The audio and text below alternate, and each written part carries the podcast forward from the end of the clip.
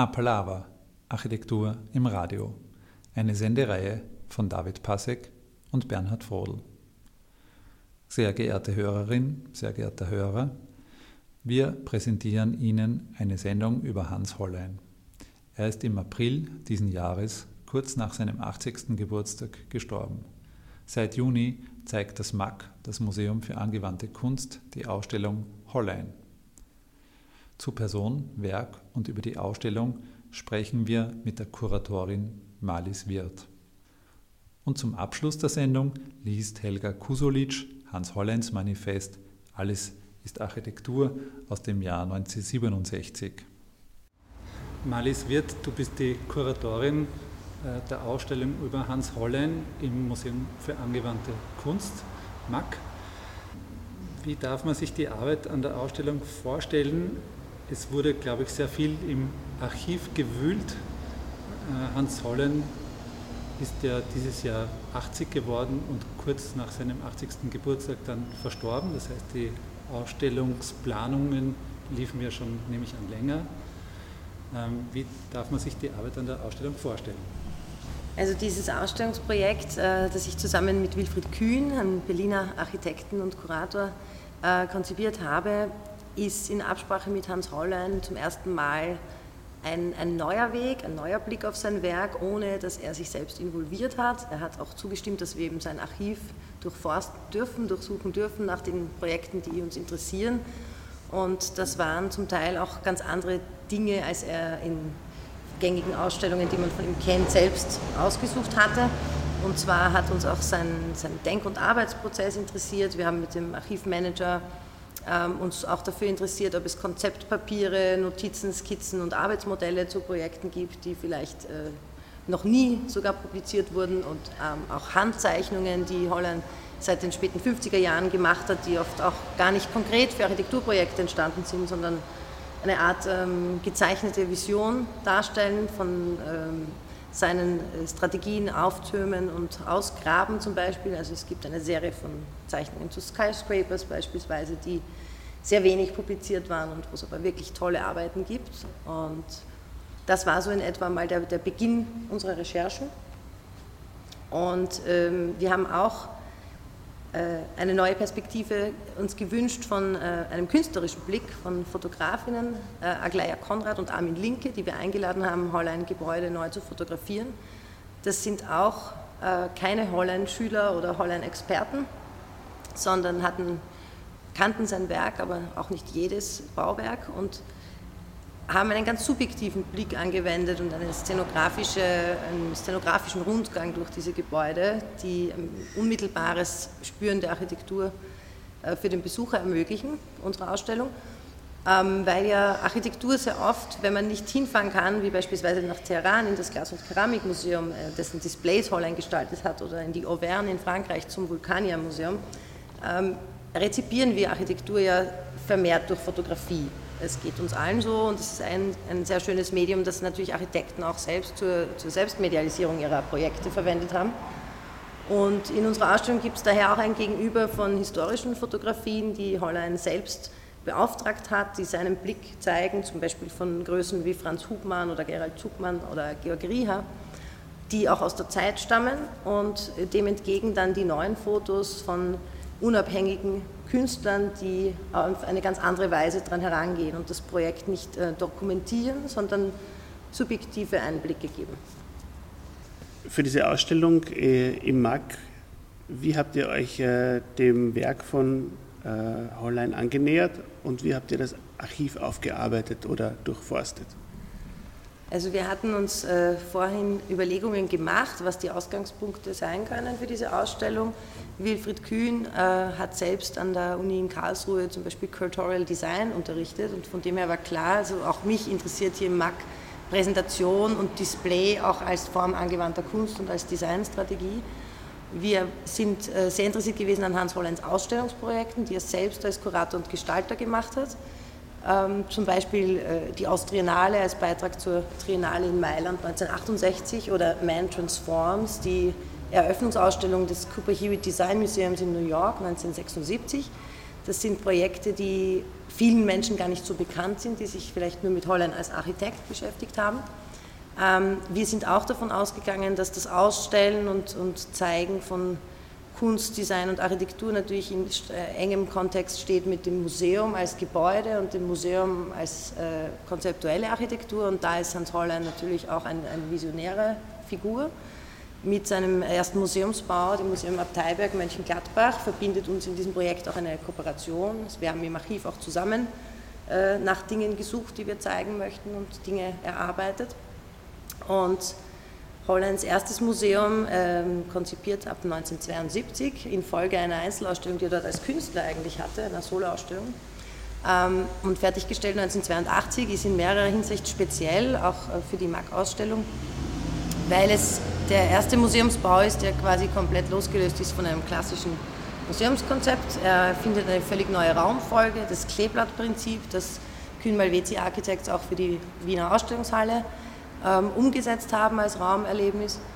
Und es ist ein, ein, Landschaftskonzept, ein urbanistisches Konzept und das macht es wahnsinnig speziell. Es ist eine Sequenz verschiedener Räume und Blickachsen, die in ich mal, herkömmlichen Museen oder vielen einer klassischen Museumstypologie folgenden Gebäuden gar nicht möglich ist. Und äh, das waren so die, die Pfeiler, mit denen wir begonnen haben. Und natürlich das Hauptwerk also das, das, das sogenannte Gesamtwerk sollte vorkommen.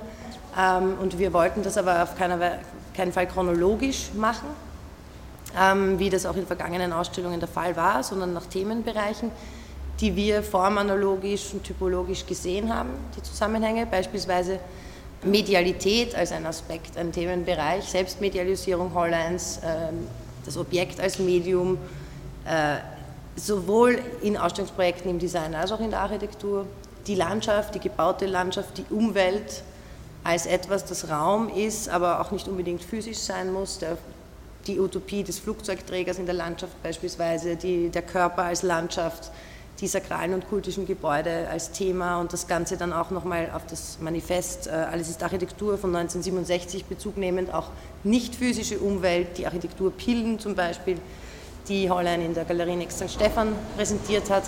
1963 ähm, und wo wir tatsächlich zwei komplett erhaltene Zusammenstellungen gefunden haben von diesen Pillen, die Verschiedenes bewirken können. Zum Beispiel, dass man sich fühlt wie in einem Einfamilienhaus am Land.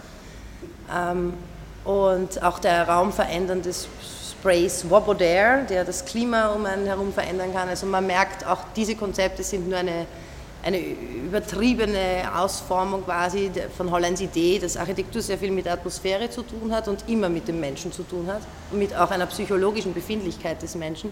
Das sagt er auch bereits als knapp 35-jähriger junger Mann in einem äh, ORF-Interview im österreichischen Porträt, das ein ganz charmanter Film ist, der auch in der Ausstellung läuft, in Schwarz-Weiß, wo man das Wien der späten 60er Jahre sieht und die Mentalität, die noch sehr von den 50ern geprägt ist. Und dann kommt der junge Hollein mit seinen Ideen und bezeichnet sich auch als Ideaman. Und auch das hat uns zum Beispiel interessiert im Archiv, ähm, nach diesen Ideen zu suchen, nach der Konzeption, wie kommt er überhaupt drauf, äh, wie nähert er sich einem Thema an, zum Beispiel in einer Ausstellung wie Man Transforms, was so viel bedeuten soll wie die Gestaltung der Welt durch den Menschen, Design ist eine Entscheidung des Menschen nicht nur eine Entscheidung anhand von Funktion und wie er sich überhaupt zu einem Thema annähert und, und das konzipiert. Und dann haben wir zahlreiche Notizen und Unterlagen und, und, Zeichnungen und Pläne gefunden, die wir auch versucht haben, sofern es der Platz zuließ, möglichst umfassend auch zu zeigen in der Ausstellung. Man darf sich auch ein bisschen diese Archiv-Recherchearbeit so vorstellen. Ich habe das äh, letztens jemandem so erklärt wie bei Amazon, quasi, wenn wir sagen, wir interessieren uns für dieses Projekt, sagt dann äh, der Projektleiter des Archivs Hans Hollein, Erich Pedewiller, der selbst Architekt ist und äh, Holleins Werk sehr, sehr gut kennt, weil er Jahrzehnte mit ihm arbeitet. Wenn euch das interessiert, könnte euch auch das interessieren. Also es ist mehr oder weniger eine Art Never-Ending Process, was das Ganze aber sehr interessant macht. Und ich glaube, wir wollten auch, äh, wie wir das auch kommuniziert haben, von Anfang an mit dieser Ausstellung keine endgültige Antwort geben oder einen Schlusspunkt setzen, sondern ganz im Gegenteil einen, einen Starting Point setzen für eine jüngere Generation, ein, ein Aufmerksam machen auf Hollein und seine Facetten, die auch nochmal ganz anders und neu betrachtet werden können und damit einen Anstoß für eine weitere Beschäftigung geben, auch mit dem umfangreichen Archiv. Also was ja auffallend ist bei der Ausstellung, ist, dass es ja vordergründig nicht nur um Architektur geht, sondern auch um sehr viele andere, wie du schon erwähnt hast, um, um viele andere Aspekte der menschlichen Umwelt, sagen wir mal so. Und das unterscheidet vielleicht auch diese Ausstellung von früheren Holland-Ausstellungen. Man muss auch dazu sagen, dass eine Spezialität, äh, ich weiß nicht, ob ich das schon erwähnt hatte, auch ist, dass man eben in unserem Fall, dass wir die Erlaubnis von Hans Hollein und seiner Familie auch bekommen haben, mit dem Archiv zu arbeiten. Mhm. Und nachdem er mit, mit seinen 80 Jahren und leider nicht äh, gutem gesundheitlichen Zustand zu dieser Zeit, als wir begonnen haben mit dem Projekt, schon ähm, sich auch nicht mehr selbst involvieren wollte und konnte, ist die Spezialität der Ausstellung auch, dass äh, wir eben ohne sein Zutun arbeiten durften und wirklich kuratorisch das erarbeiten konnten, was wir uns vorgestellt haben. Ähm, es ist so, dass Hans Holland natürlich äh, zu fitten Lebzeiten sich immer in diese Projekte involviert hat. Das ist ganz logisch, so wie er denkt und arbeitet. Das ist auch verständlich. Und die Projekte auch gerne so dargestellt hat, wie er das natürlich darstellen möchte als, als Architekt oder als Urheber des Projekts. Und wir haben uns eben dafür interessiert, auch das zu zeigen, was vielleicht ein, einen Schritt vorher passiert ist. Also ein Variantenmodell oder ein, ein Arbeitsmodell, das dann verworfen wurde oder ein, ein, Plan, der dann verworfen und verbessert wurde. Einfach um auch ein bisschen in, in, den, äh, in das Gehirn des Architekten quasi vorzudringen. Und eben das, wie ich auch schon gesagt habe, nicht nur des Architekten, sondern er hat natürlich sich um, mit umfassenden Gestaltungsfragen beschäftigt, die über die, die Architektur als Gebäude hinausgehen. Er sagt es ja selbst in seinen Manifesten, die Architekten müssen aufhören, nur in Gebäuden zu denken. Und genau das lebt er auch als, als der Künstler, der er auch ist. Man darf nicht vergessen, dass Hans Hollein beispielsweise auf der Venedig Biennale 1972 den österreichischen Pavillon als Künstler bespielt hat mit einer Einzelpräsentation, die wir auch in der Ausstellung prominent zeigen unter dem Titel Werk und Verhalten, Leben und Tod, alltägliche Situationen weil das auch für etwas steht, um das es ihm geht. Also im Mittelpunkt steht immer der Mensch und was er braucht. Und die Architektur ist äh, sowohl Schutz als auch Ritual, als auch Tool in Form vom Design beispielsweise, das, äh, das Zelt oder das Segelschiff oder die Windmühle, wie er das in Man Transforms zum Beispiel anhand eines Stücks Stoff äh, abhandelt, äh, das sind alles Errungenschaften, die ihn interessieren. Also der, der Mensch, der sich seine Umwelt gestaltet mit verschiedensten Formen. Also Hans Hollein hat sich natürlich in diesem Kontext auch mit Medien sehr intensiv beschäftigt. Und was auffällt, ist auch, dass er sich mit seinem eigenen medialen Bild sehr beschäftigt hat. Gibt es dazu im Archiv vielleicht Hinweise auf Konstruktion oder besondere Vorbereitungen, weil es ja allein für die Filmdokumentationen interessante Aspekte gibt. Diesen Aspekt, das hat uns sehr interessiert, also die Selbstinszenierung und Selbstmedialisierung von Hans Holland, äh, mit der es sehr, sehr früh beginnt, als wirklich ein junger Mensch, wo er noch so als schlachsiger junger Mann rüberkommt in diesen Interviews und trotzdem mit einem großen, großen Selbstbewusstsein ähm, seine Ideen erzählt. Also mir hat das sehr, mir das sehr beeindruckt. Ähm, es gibt da keine konkreten Hinweise darauf, aber natürlich hat er sich selbst auch publiziert oder zum Beispiel über die Zeitschrift Bau auch versucht, äh, seinen, seine Art von Architekturdiskurs voranzubringen.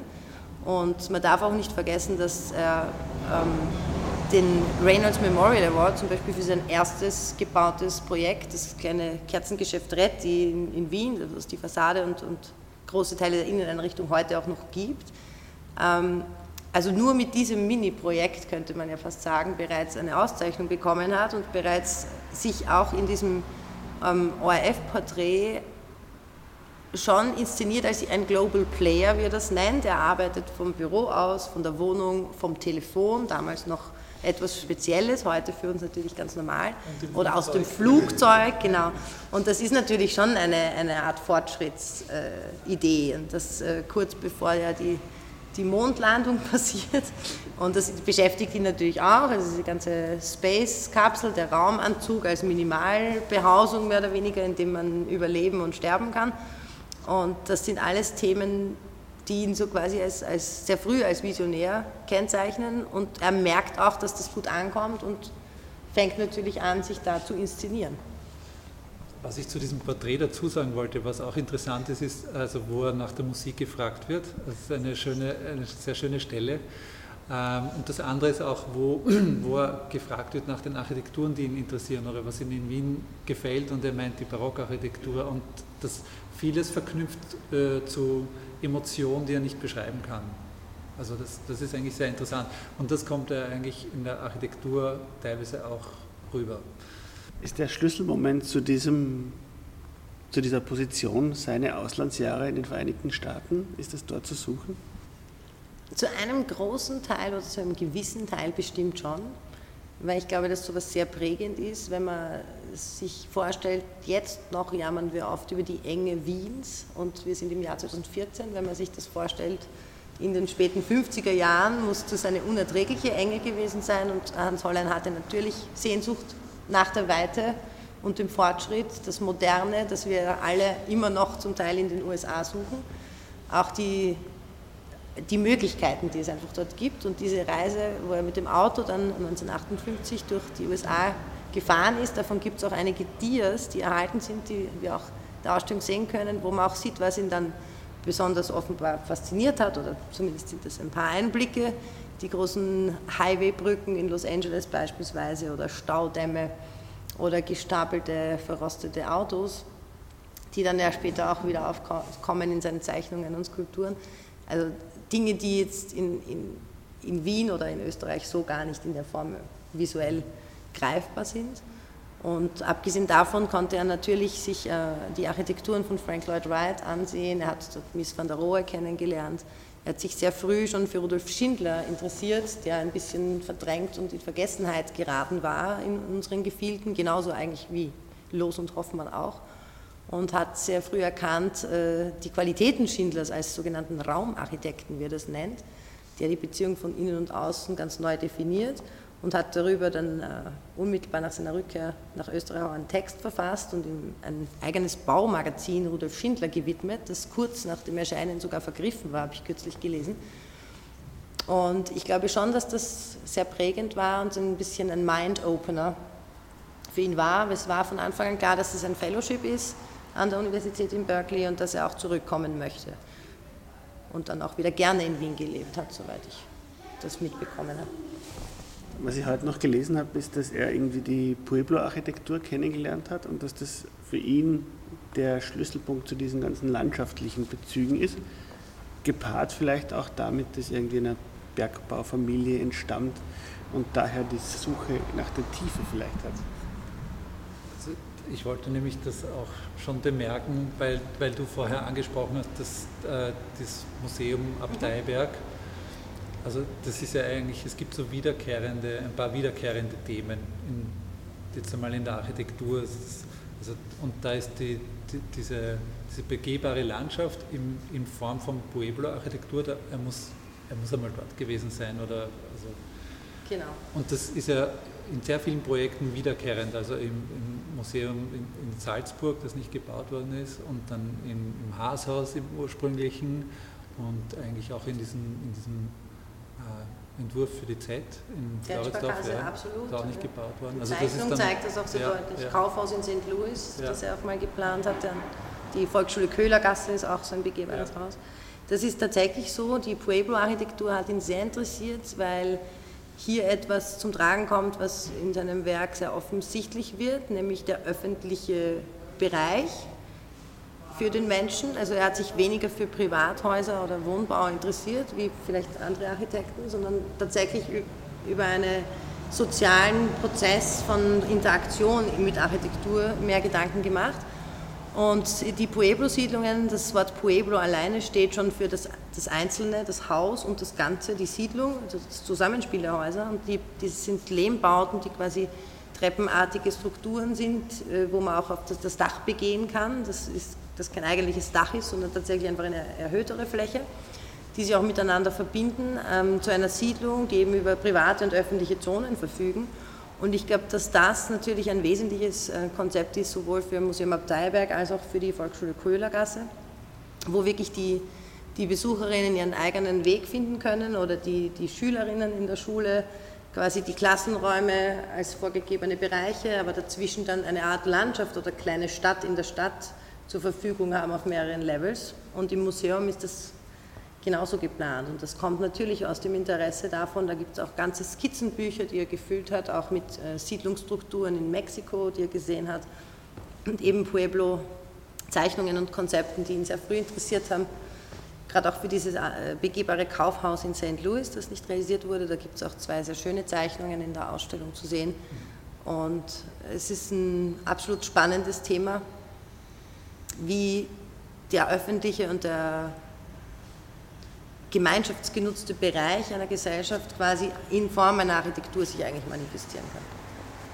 Was mir eigentlich neu war beim, beim Ansehen der Ausstellung ist, es wurde da eine Deutung vorgenommen, dass möglicherweise ein Beitrag für, zu einem Wettbewerb für den Stock im Eisenplatz äh, eines seiner Hauptwerke ist. Es ist ein interessantes Projekt. Es ist vor allem auch eine Reaktion auf die Haashaus-Diskussion, warum das Projekt so spannend ist. Und es ist natürlich die Säule als das mediale Objekt in Hollands Arbeit, das sowohl äh, sehr früh schon vorkommt in Form der Wolkenkratzer und Skyscrapers und grundsätzlich und dann natürlich in den Zeiten der sogenannten Postmoderne als Ready-Made von Holland, wie von vielen auch genutzt wird und eingesetzt wird, aber auf ganz smarte Weise, zum Beispiel auch bei den beiden Beiträgen, die ja zum Stock im Eisenplatz gruppiert sind, nämlich der Ausstellung Traum und Wirklichkeit, ähm, in der es auch darum ging, die Wiener Moderne nochmal in ein, neues Licht zu rücken und ähm, Adolf Lohs Chicago Tribune Tower, ein Wolkenkratzer in Form einer Säule, den Holland damals als Modell hat äh, bauen lassen und für den er auch einen Sockel entworfen hat, den wir auch in der Ausstellung zeigen. Und äh, dieses Projekt hat er auch in der ersten Architekturbiennale 1980 in Venedig nochmal verwendet und äh, quasi diesen, diesen Loswolkenkratzer zurück zur Säule gemacht in, innerhalb seiner Fassadengliederung, wo er auch eine Säule als Baum und eine Säule als abgeschnittenen Baum und als Portal verwendet hat, unter Einbeziehung dieser Säulen im Arsenale in Venedig, das wir heute kennen, für die Biennale und das damals zum ersten Mal für die Biennale verwendet wurde als Ort und noch eigentlich als Lager für die Artilleriegegenstände ähm, verwendet worden war und die Säule natürlich als eine Art archaisches äh, Architektursymbol, das eine Platzgestaltung sein kann. Und dieser Stock im Eisenplatz ist natürlich auf zweierlei Weise urbanistisch interessant. Es ist einerseits ein richtig, also er heißt ja Stock im Eisenplatz und liegt mehr oder weniger mitten im, am Stephansplatz. Das heißt, diese Adresstrennung ist auch nie wirklich gelungen und das war, Projekt war eigentlich so eine Idee, um tatsächlich Bereiche abzugrenzen. Man sieht bei den Zeichnungen, die wir auch zeigen, im Hintergrund auch noch das alte Haashaus, also das Gebäude, was dort vorher war. Es war lang vor dem Haashaus, ja. also ich schätze frühe also 70er, Mitte 70er. Nach der U-Bahn, oder? Genau, die U-Bahn gab es bereits. Es gibt nicht wahnsinnig viele Aufzeichnungen ja. zu dem Projekt. Es gibt eben diese Handzeichnungen das, und Skizzen. Was, was ist, ja. Und so ein, ein, ein, technisches Schema quasi, wie man es tatsächlich umsetzen könnte. Und ja. das ist es. Und wir fanden das Projekt eben interessant, weil natürlich eben die, diese, diese Haashausdebatte, die aus heutiger Sicht vielleicht gar nicht mehr so nachvollziehbar ist für uns. Ähm, Finde ich gar nicht. Echt? Ah, das interessiert mich dann aber auch. Ähm, ob das vielleicht eine Lösung gewesen wäre, die nochmal eine neue architektonische Platzgestaltung hätte sein können, quasi.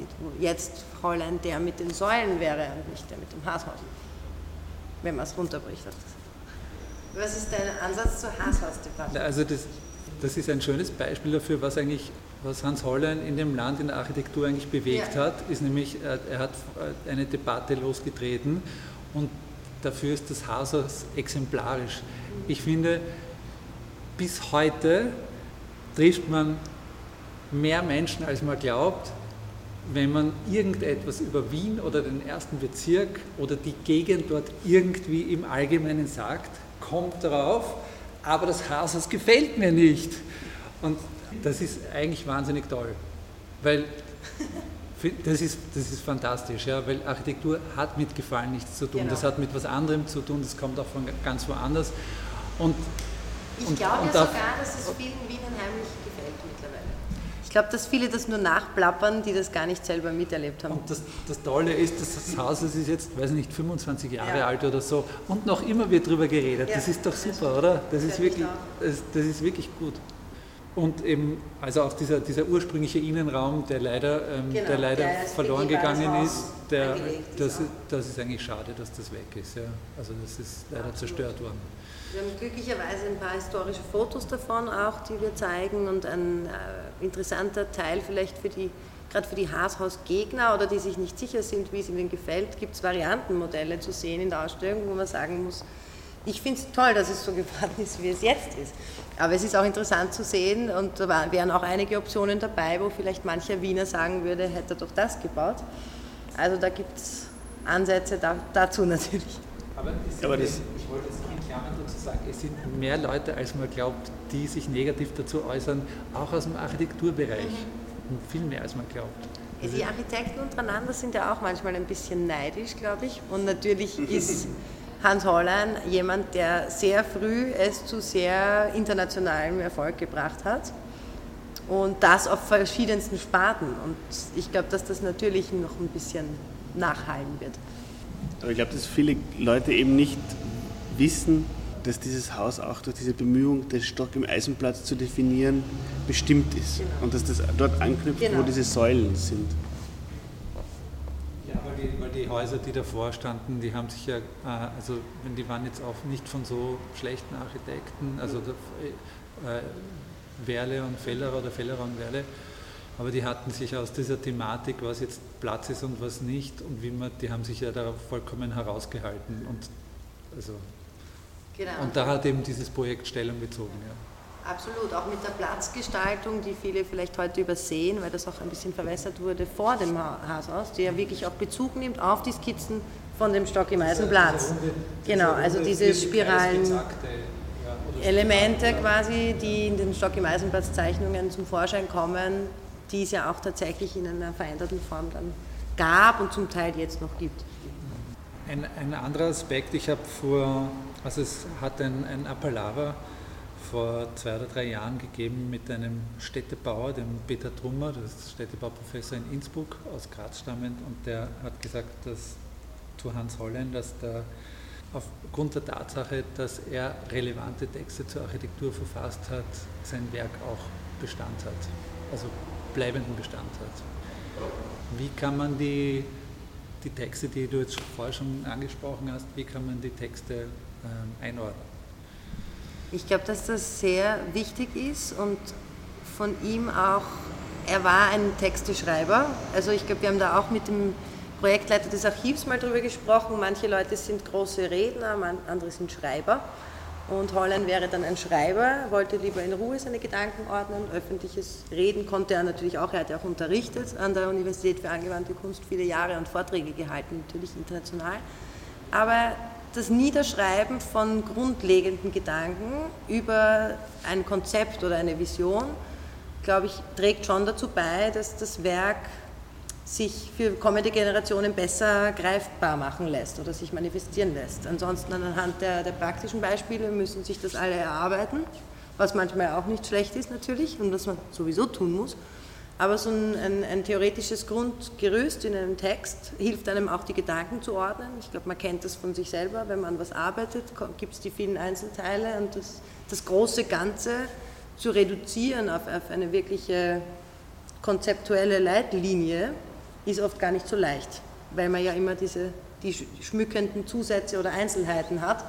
Und ich glaube, dass er das in diesen Texten zum Teil versucht hat. Also zum Beispiel in den, gerade in dem Text Architektur von 1963, der dann schon ein bisschen hinführt auf das, das Manifest, alles ist Architektur, ähm, dass es da einfach ein, eine Reduktion auf, auf, etwas Manifestartiges quasi gibt. Und das trägt natürlich auch zur, zur Selbstmedialisierung bei, indem man so einen Text für die Nachwelt hinterlässt und publiziert, macht man auch ein Statement. Aber dieser Text Alles Architektur ist ja dann fast auch fast so eine historische Kapsel geworden, weil in der Vorbereitung auf diese Sendung habe ich gesehen, dass er 1988 oder so hat er ihn vorgetragen im Burgtheater selber noch einmal. Zwischendurch musste er schmunzeln und hat immer wieder eingeführt, das ist 1967 ja. geschrieben oder so. Aber es ist ein, äh, ein, ein sehr weisendes äh, Stück. Wo mal alle Ideen so zusammengefasst sind, die jetzt immer so dieses, das Standard-Holland-Vokabular geworden sind. Also das Ausgraben und Aushöhlen und Auftürmen zum Beispiel. Oder eben die, die begehbare Architektur, das, das Graben in das Erdinnere, äh, der Wolkenkratzer, die Stadt als Kommunikationsmaschine, überhaupt Architektur als Kommunikation zwischen Mensch und Bau im weitesten Sinne oder eben diese nicht physischen Medien, die natürlich sehr informiert waren von diesen 60er Jahren, diese, diese Pills und Sprays und, und psychogenen Ideen, die aber trotzdem eigentlich als Statement durchaus eine Wahrheit in sich tragen. Also dass es natürlich immer auf das, auf die psychologische Komponente ankommt.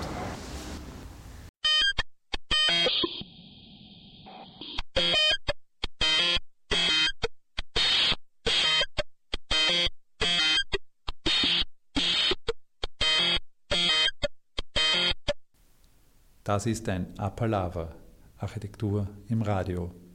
Sie hören ein Gespräch mit der Kuratorin Malis Wirth zu Person und Werk von Hans Hollein anlässlich der derzeit laufenden Ausstellung im MAG.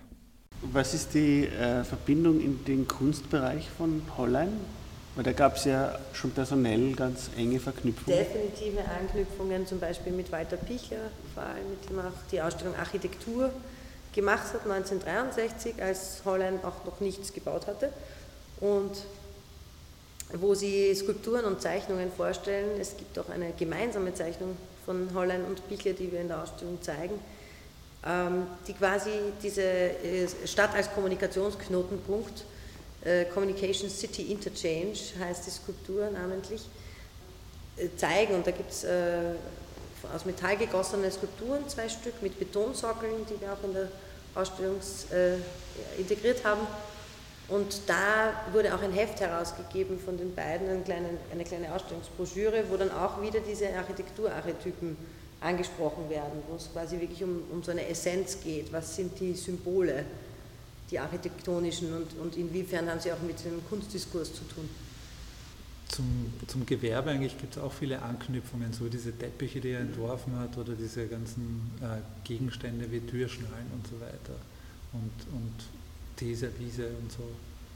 Genau, also das ist auch etwas, das ähm, wir auch versuchen in dieser Ausstellung zu zeigen, dass die, das Medium oder die Dimension eines Projekts äh, in erster Linie zweitrangig für Holland ist, dass zum Beispiel ein Flugzeugträger sowohl als fiktives äh, Monument in einer Collage vorkommen kann, ähm, wo er natürlich als, als überdimensionierte äh, Umwelt dargestellt wird und zugleich ein Flugzeugträger aus echtem Silber in Form eines Teservice für Alessi wieder auftauchen kann. Also das sind Sprünge im Medium, die durchaus legitim sind. Dasselbe kann passieren mit einem äh, Vorschlag zur Erweiterung des Museums für angewandte Kunst hier, dem äh, Jugendstilmuseum, das ist ein Entwurf der 80er Jahre, das, da gibt es auch ein kleines Modell davon, das so eine Form hat, wir nannten das immer den Dachhut mit einer äh, Art schalenförmigen Dach.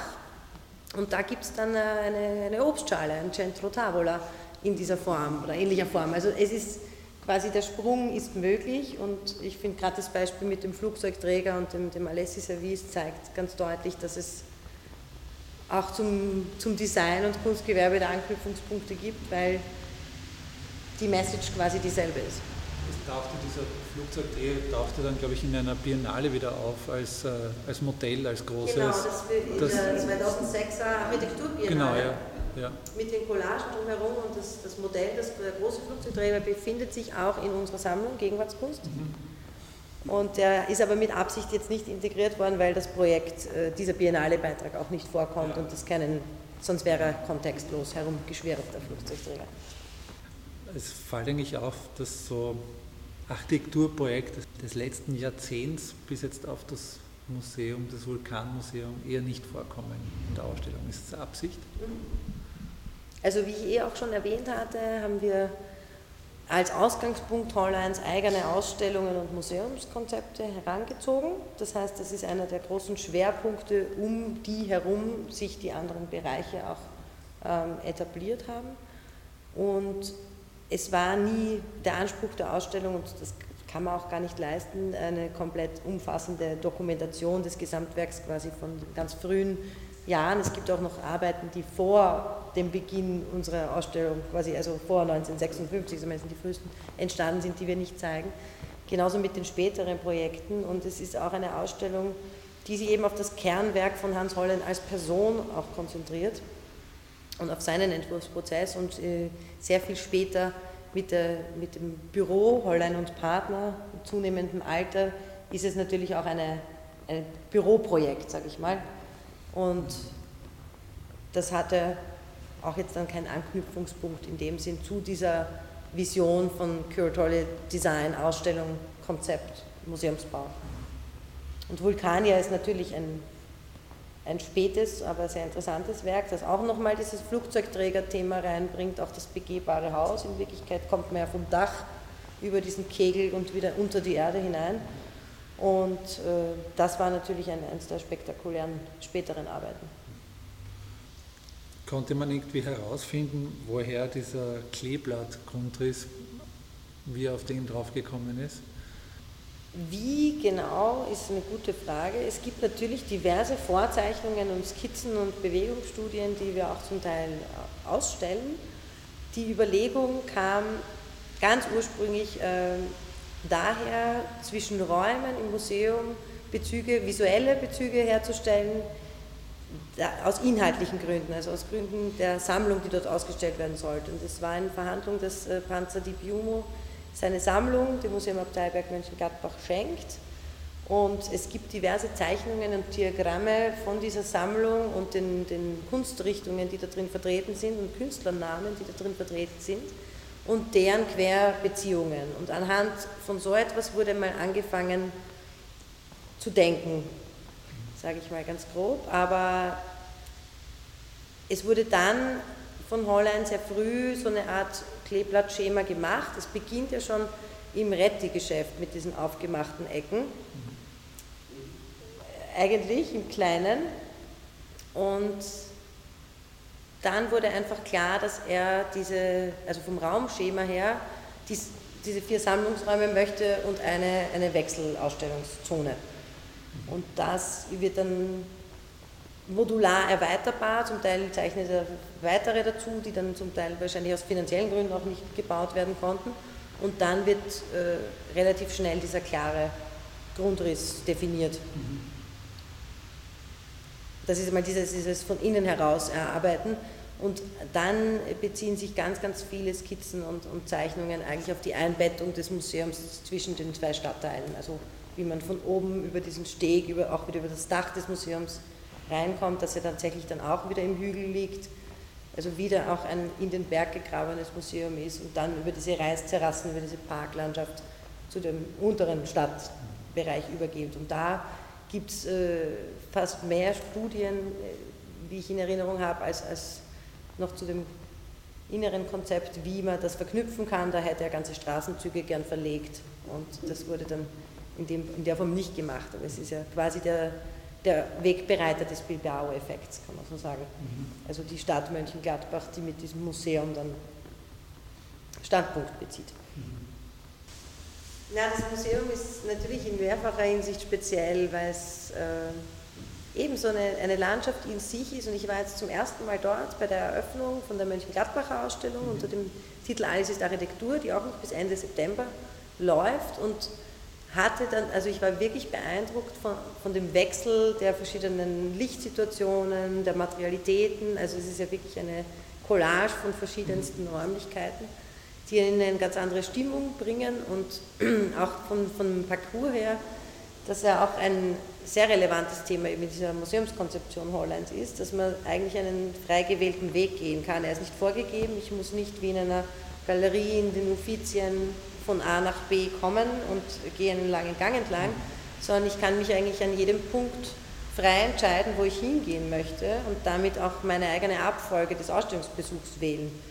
Und das hat mich sehr fasziniert, dann auch beim Rückweg eine völlig neue Perspektive zu haben, kurz nicht zu wissen, wo man sich eigentlich befindet, dann drauf zu kommen, oh, das ist die Skulptur von hinten. Also das sind schon Erlebnisse, die einem so in, in normalen Museumsräumen nicht passieren.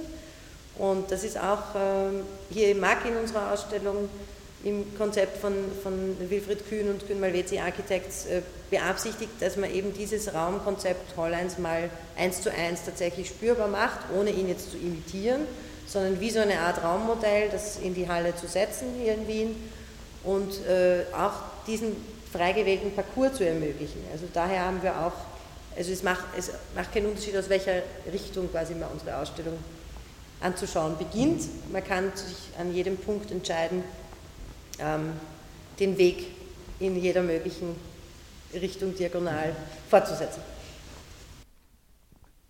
Wir begleiten die Kuratorin Malis Wirth in die Ausstellung. Die authentischen Nebengeräusche der Ausstellung sind deutlich zu hören. Ja, die Austriennale, das ist der Österreich-Beitrag zur Triennale von Mailand 1968, das äh, Hans Hollein gestaltet und kuratiert hat. Es ging damals um die große Zahl, das Massenprodukt und äh, Hollein hat Österreich als Massenprodukt inszeniert. Er hat das einerseits mit seiner Architektur getan, die aus äh, vielen schmalen Korridoren bestanden hat, wo die Besucherinnen die Türen durch äh, zwei brillenförmige Guckellöcher äh, durchsehen konnten und die Türen öffnen konnten und die Gänge betreten konnten, wo zum Beispiel Schnee als österreichisches Kulturprodukt, Massenprodukt inszeniert war mit einer Maschine, wo es Styroporkügelchen geschneit hat. Im ähm, Ausstellungskatalog wurde das dann künstlerbuchartig mit verschiedenen Schneeflocken, weißen Schneeflocken auf blauem Hintergrund auf mehreren Seiten äh, ausgedrückt. Und diese Ausstellung ist in, in, vielerlei Hinsicht sehr besonders. Sie dauerte leider nur sehr kurz, weil Studentenproteste in, in, Mailand zu einem frühzeitigen Schließen der Messe geführt haben. Aber Hans Hollein hat sich umfassende Gedanken dazu gemacht, wie er eine Besucherinteraktion ähm, machen kann in diesem Projekt. Das ist ja etwas, was heute auch immer wieder Institutionen und Museen beschäftigt, wie man das sinnvoll macht. Und in dem Fall aktiviert eben der Besucher die Ausstellung schon durch das Öffnen dieser äh, erwähnten Türen. Aber Hans Hollein hat sich auch überlegt, es muss ein Österreich-Produkt geben, das auch selbst ein Massenprodukt ist und hat ähm, eine Maschine entwerfen lassen, eine sogenannte Extrudermaschine oder Spritzgussmaschine, wo äh, rotes und weißes Granulat eingefüllt wurde und äh, vor Ort alle 15 Sekunden die sogenannte Österreich-Brille ausgespuckt wurde. Einfach eine Plastikbrille, äh, rot oben in der Mitte durchsichtig, unten wieder rot, die die Besucher sofort ähm, aus den Schalen, wo sie reingefallen sind, aus der Maschine ähm, rausnehmen konnten, sich aufsetzen konnten und damit selber zum Werbeträger für Österreich geworden sind. Also ein, ein Österreich-Produkt, das zugleich Flagge und Display ist und österreichisches Branding und die Besucher quasi äh, recht spaßig zu Performern inszeniert, die quasi Live-Performance dann auch gleich machen in dieser Ausstellung. Das war auch in der Ausstellung, oder? Diese, diese, Schne diese Schneeflocken oder Eiskristalle. Genau. Der Schnee quasi das, das war in der Ausstellung in diesem Gang, ja. wo der Schnee gewirbelt ist und die Schneeflocken, Eiskristalle in ihren verschiedenen Formen wurden dann im Katalog zur Austrianale künstlerbuchartig auf mehreren Seiten ausgebreitet. Das waren, äh, äh, soweit ich nämlich weiß, das wird gar nicht erwähnt in dem Künstlerbuch, äh, die ersten Schneeflocken, die von einem Menschen fotografisch festgehalten wurden. Mhm. Und in dem Künstlerbuch kamen auch vor zum Beispiel verschiedene Gesichter mit äh, immer den, den, Namen drunter. Valerie Österreicher, Ludwig Österreicher, Ingenieur Peter Österreicher, also alle mit dem Namen Österreicher, mhm. passend zur Austrianale. Oder das äh, bekannte Millimeterpapier, das man aus der Schule kennt. Oder auch die Austrianale Briefmarke mit auch wieder zwei brillenförmigen mhm. äh, roten Punkten drauf. Und der ganze Katalog war äh, auch nochmal als, als äh, Mini-Ausstellung. Mhm konzipiert. Und es gab auch eine Tür mit verschiedenen Türgriffen, von denen nur einer funktioniert hat, und das äh, war die sogenannte Frustrationstür. Mhm. Was sind wir da? Es wurden hier in, in, einem Bereich dann abseits von diesen Korridoren mit den Türen ähm, in einem äh, Art einer runden, einem muschelförmigen runden Bereich wie auf einer Tribüne supermarktartig diverse österreichische Produkte präsentiert. Feuerlöscher und Kugelschreiber. Auch dieses äh, Swoboder Raumspray mhm. zur Veränderung des Klimas um einen herum wurde dort vorgestellt. Hat das einen Bezug eigentlich zu der Möbelfirma? Genau, das hat einen Bezug zur Svoboda, eine Büromöbelfirma, wo Peter Nöwer, der später Direktor des MAC war, ja. ähm, gearbeitet hat und ähm, auch im Auftrag von dieser Möbelfirma im MAC eine Ausstellung kuratiert hat, mhm. wo er Hollein als Ausstellungsgestalter eingeladen hat, und zwar die Ausstellung Selektion 66, mhm. von der wir auch Objekte in der Ausstellung haben. Und zum Beispiel wurden da Möbel als Skulpturen inszeniert. Mhm. Und äh, zum Beispiel Marcel Breuers äh, Vassili Chairs mhm.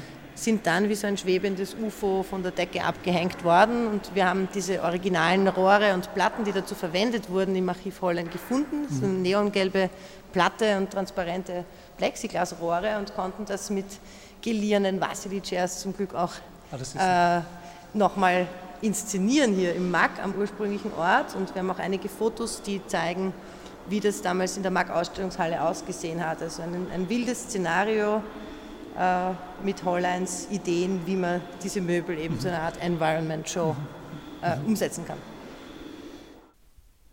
Von den Texten Hans Holleins ist sein Manifest Alles ist Architektur aus dem Jahr 1967 der bekannteste. Helga Kusolic liest. Alles ist Architektur. Begrenzte Begriffsbestimmungen und traditionelle Definition der Architektur und ihrer Mittel haben heute weitgehend an Gültigkeit verloren. Der Umwelt als Gesamtheit gilt unsere Anstrengung und allen Medien, die sie bestimmen. Dem Fernsehen wie dem künstlichen Klima den Transportationen wie der Kleidung, dem Telefon wie der Behausung. Die Erweiterung des menschlichen Bereiches und der Mittel der Bestimmung der Umwelt geht weit über eine bauliche Feststellung hinaus. Heute wird gewissermaßen alles Architektur. Architektur ist eines dieser Medien. Unter den verschiedensten Medien, welche heute unser Verhalten und unsere Umgebung definieren, als auch als Lösung bestimmter Probleme, ist Architektur eine Möglichkeit. Der Mensch schafft künstlich Zustände. Dies ist die Architektur. Physisch und psychisch wiederholt, transformiert, erweitert er seinen physischen und psychischen Bereich, bestimmt er Umwelt im weitesten Sinne. Seine Bedürfnissen und seinen Wünschen gemäß setzt er Mittel ein, diese Bedürfnisse zu befriedigen und diese Wünsche und Träume zu erfüllen. Er erweitert sich selbst und seinen Körper, er teilt sich mit, Architektur ist ein Medium der Kommunikation. Der Mensch ist beides, selbstzentriertes Individuum und Teil der Gemeinschaft. Dies bestimmt sein Verhalten. Von einem primitiven Wesen hat er sich selbst mittels Medien kontinuierlich erweitert, seinerseits diese Medien kontinuierlich erweiternd. Der Mensch hat ein Gehirn. Seine Sinne sind die Grundlage zur Wahrnehmung der Umwelt. Medien der Definition, der Festlegung einer jeweils gewünschten Umwelt beruhen auf den Verlängerung dieser Sinne. Das sind die Medien der Architektur. Architektur im weitesten Sinne. Enger gefasst könnte man für den Begriff Architektur etwa folgende Rolle und Definitionen formulieren. Architektur ist kultisch.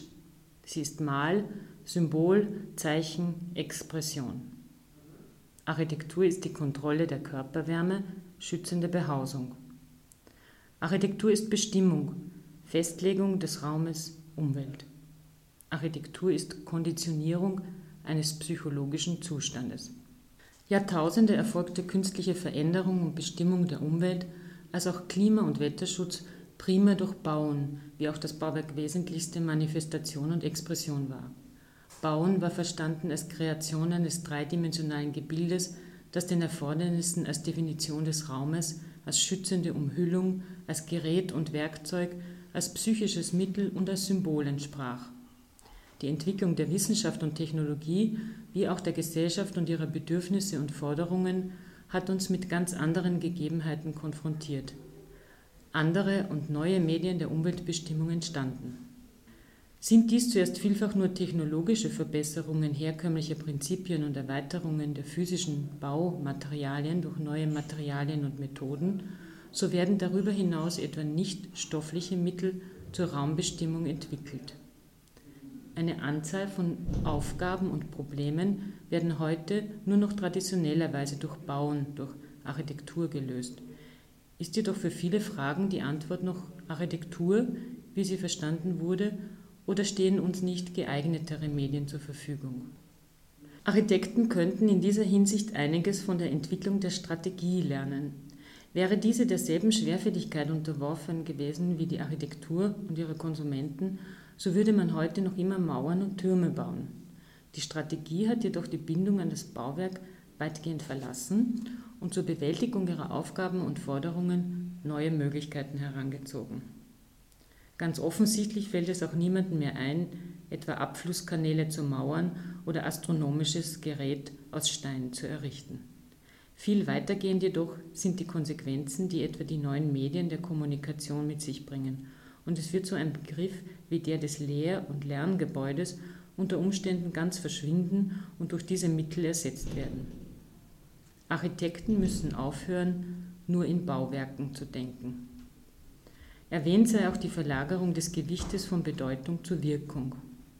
Architektur hat einen Effekt.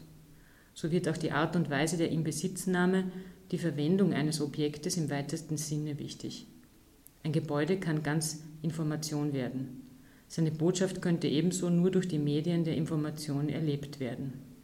Tatsächlich erscheint es fast unwichtig, ob etwa die Akropolis oder die Pyramiden physisch existieren, da sie in der Majorität der Allgemeinheit sowieso nicht durch eigenes Erlebnis, sondern durch andere Medien bewusst werden, ja ihre Rolle eben auf ihrem Informationseffekt beruht.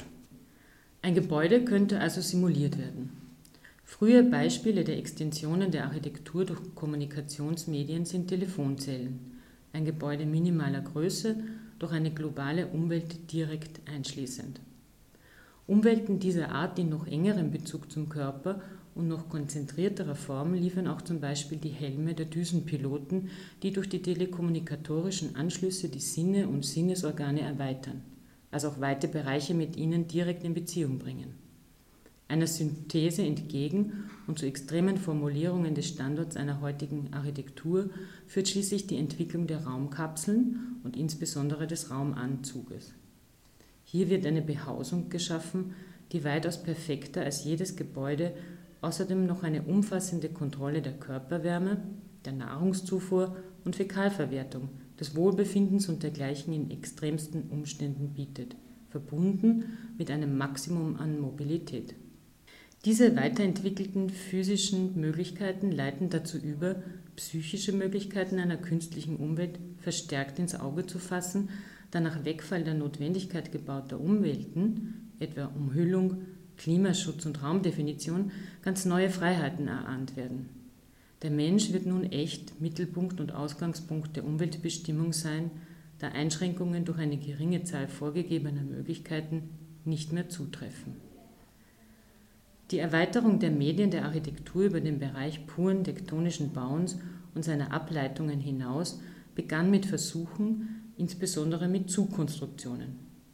Das Verlangen, unser Environment nach Wunsch so geschwind und leicht als möglich zu verändern und es zu transportieren, ließ zum ersten Mal über einen weiteren Bereich von Materialien und Möglichkeiten Ausschau halten, zu Mitteln, die etwa in anderen Gebieten zum Teil schon seit langem Anwendung fanden.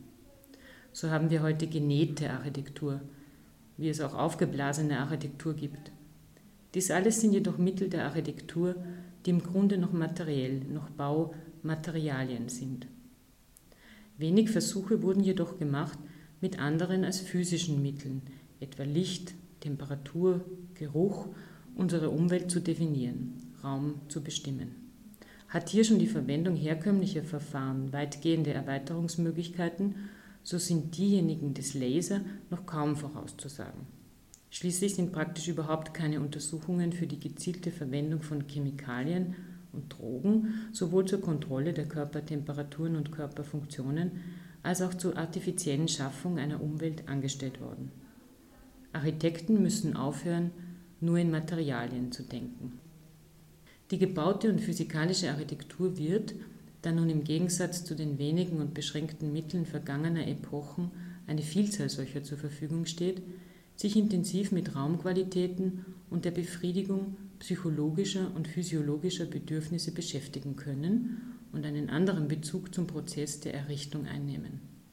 Räume werden deshalb weit bewusster etwa haptische, optische und akustische Qualitäten besitzen, Informationseffekte beinhalten, wie auch sentimentalen Bedürfnissen direkt entsprechen können. Eine echte Architektur unserer Zeit ist daher im Begriffe, sich sowohl als Medium neu zu definieren, als auch den Bereich ihrer Mittel zu erweitern. Viele Bereiche außerhalb des Bauens greifen in die Architektur ein, wie ihrerseits die Architektur und die Architekten weite Bereiche erfassen. Alle sind Architekten. Alles ist Architektur. Das war ein Appalava. Wir sprachen mit der Kuratorin Malis Wirth über Hans Hollein. Wer mehr über Hans Hollein erfahren möchte, die Ausstellung Hollein ist im MAC bis 5. Oktober zu sehen. Die Website www.hollein.com bietet einen umfassenden Überblick über das Werk von Hans Hollein. Auch ein Ausflug zu den wichtigsten Bauten von Hans Hollein in Wien sei hiermit empfohlen. Dieses und alle anderen Appalava sind über www.appalaver.com frei herunterladbar. Das nächste Appalava hören Sie wieder am Montag, den 1. September um 13 Uhr, passend zum Schulbeginn mit Schülern der Volksschule in der Wolfgang-Schmelzel-Gasse im zweiten Bezirk.